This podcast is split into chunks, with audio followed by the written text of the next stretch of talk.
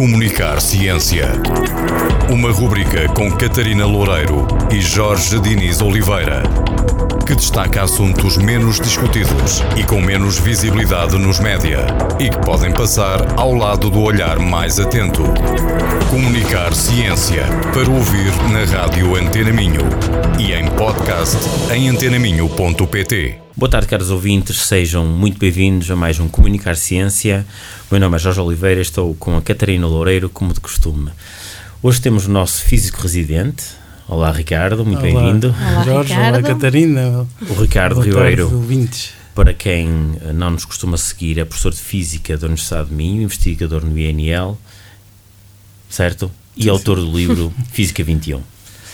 Um, o- vamos aproveitar esta, este período de prémios Nobel e para Sim. quem, para quem também não tem ideia bem do que, é que são os prémios Nobel, a melhor forma de explicar é talvez os Oscars da ciência. Dirias, dirias isto, Catarina, ou não? Eh, talvez, mas eu diria que sim, Ricardo. Oscars, da ciência, ciência. de algumas áreas da Sim. ciência. São, Sim, Não só da ciência, atenção.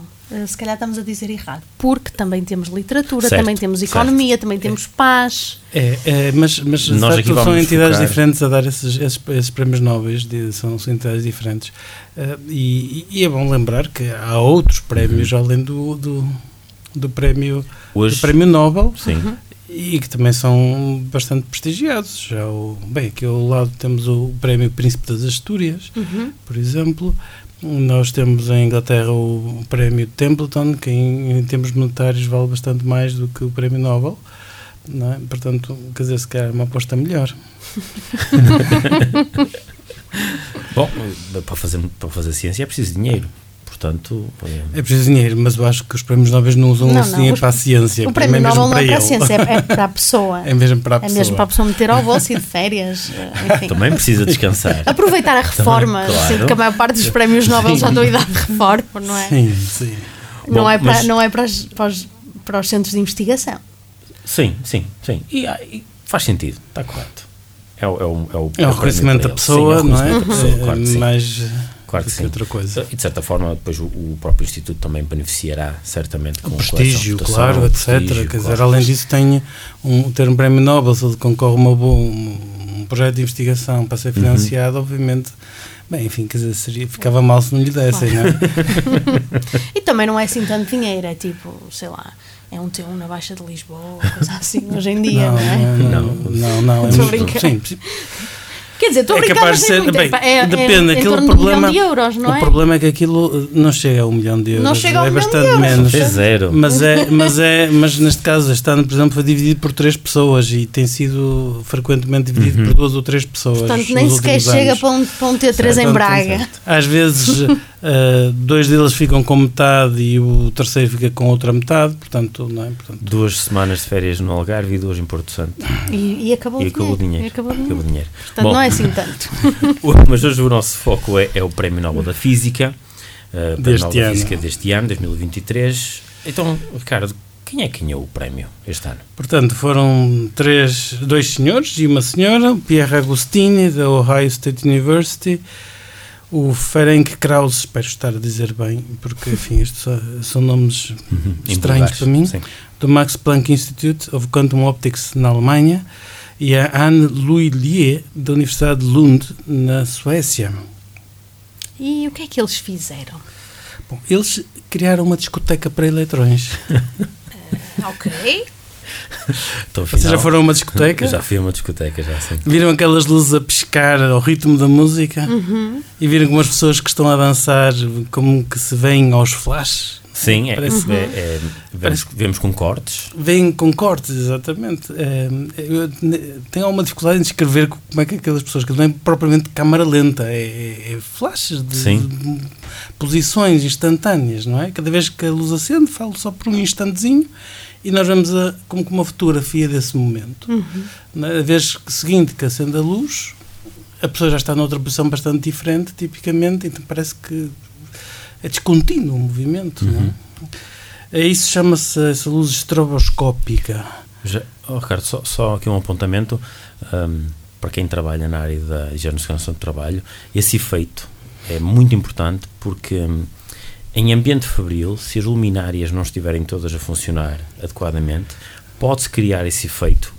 Então, quem trabalha junto de máquinas, por exemplo, podem ser serras de corte ou outro tipo de máquinas de fios sem fim, máquinas que possam eventualmente causar acidente. Se as luminárias estiverem a criar esse efeito de estroboscópio, podemos ter um trabalhador cuja mão se aproxima de uma máquina de corte e não se apercebe. E não se apercebe.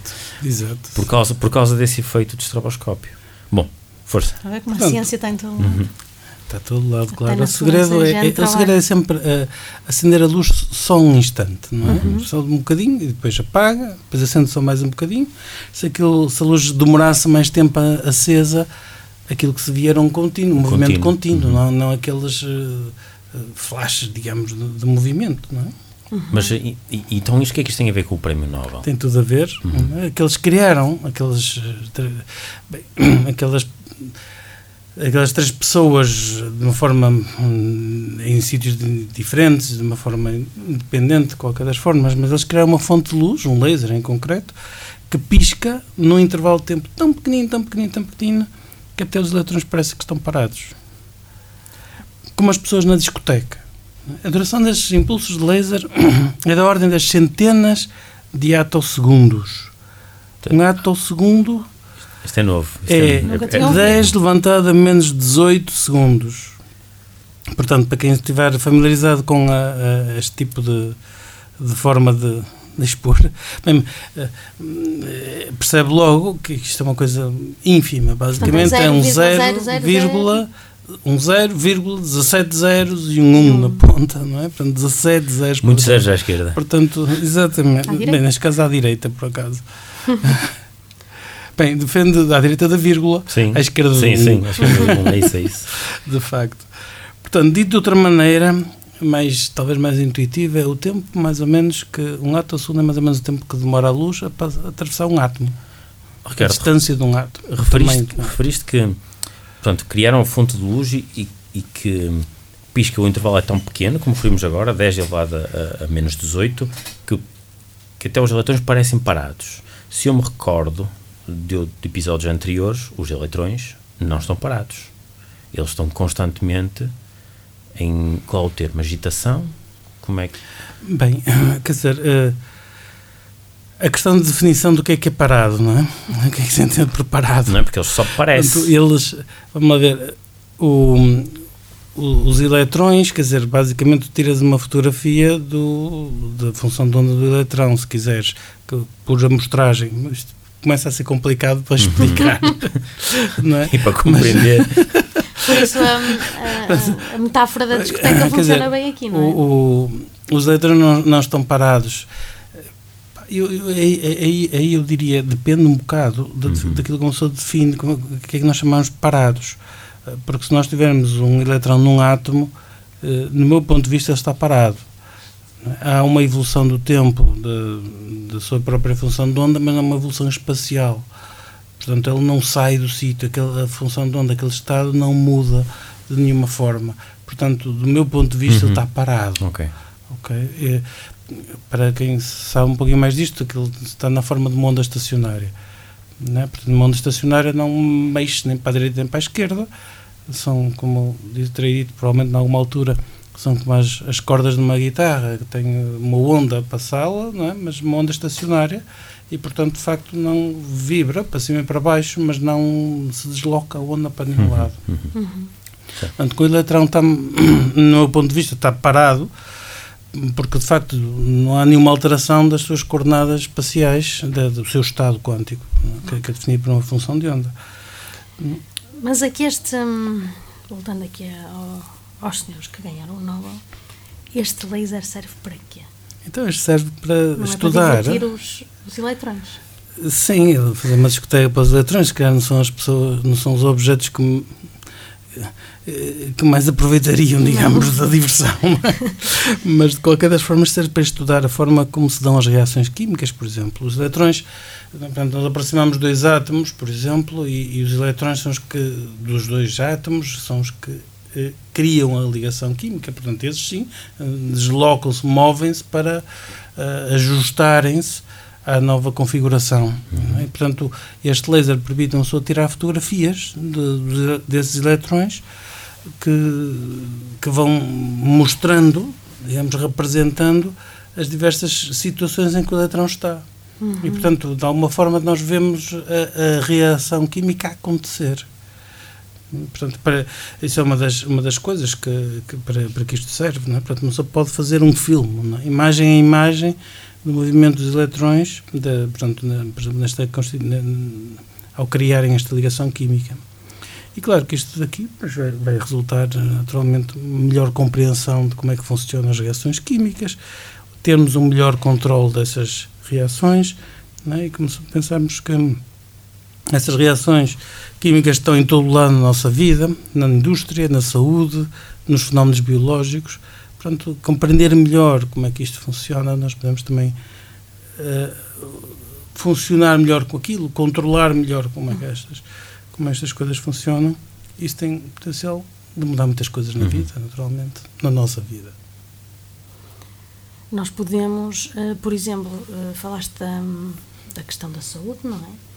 Eh, pode-se. Que tipo de utilizações é que este tipo de tecnologia, no fundo é uma tecnologia, não é?